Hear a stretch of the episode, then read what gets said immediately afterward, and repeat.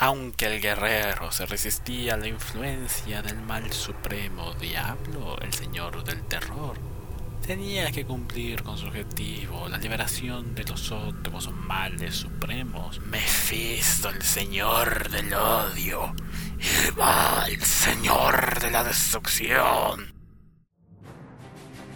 el emperador de la humanidad, ha permanecido sentado e inmóvil en el trono dorado de tierra por más de 100 siglos. Es el señor de la humanidad por el deseo de los dioses y dueño de un millón de mundos por el poder de sus inagotables e infatigables ejércitos. Es un cuerpo podrido que se estremece de modo apenas perceptible por el poder de invisible de los artefactos de la era siniestra de la tecnología es el señor carroñero del imperio, por el que se sacrifican mil almas del día para que nunca acabe de morir realmente. Sin embargo, incluso en su estado de muerte impercedera, el emperador continúa su vigilancia eterna. Sus poderosas flotas de combate cruzan la miasma infestada de demonios del espacio disforme, la única ruta existente de lejanas estrellas. Su ruta está señalada por el Astronomicon, la manifestación psíquica de la voluntad del emperador. Sus enormes ejércitos compactan en su nombre innumerables planetas. Sus mejores guerreros son los adeptos astartes, los marines espaciales, super soldados modificados genéticamente. Sus camaradas de armas son los incontables y numerosas legiones de la Guardia Imperial,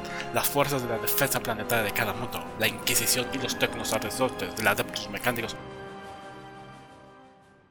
Se les invita que este 10 al 13 de diciembre de no asistir a la Basílica de Guadalupe por cuestiones de la pandemia. Salva tu vida y al prójimo. Si nos cuidamos, podemos salir adelante.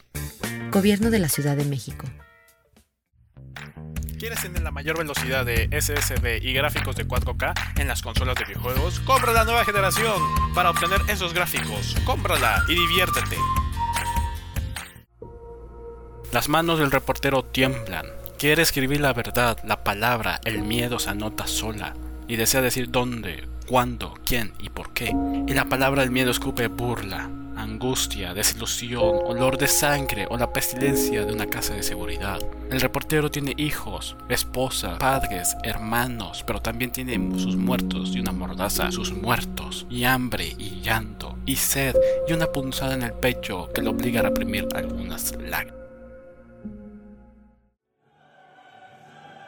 Si te ha gustado lo anterior, puedes contactarme a mi número telefónico 55 49 42 94 55 o a mi red social como Luis Castro. Hasta luego.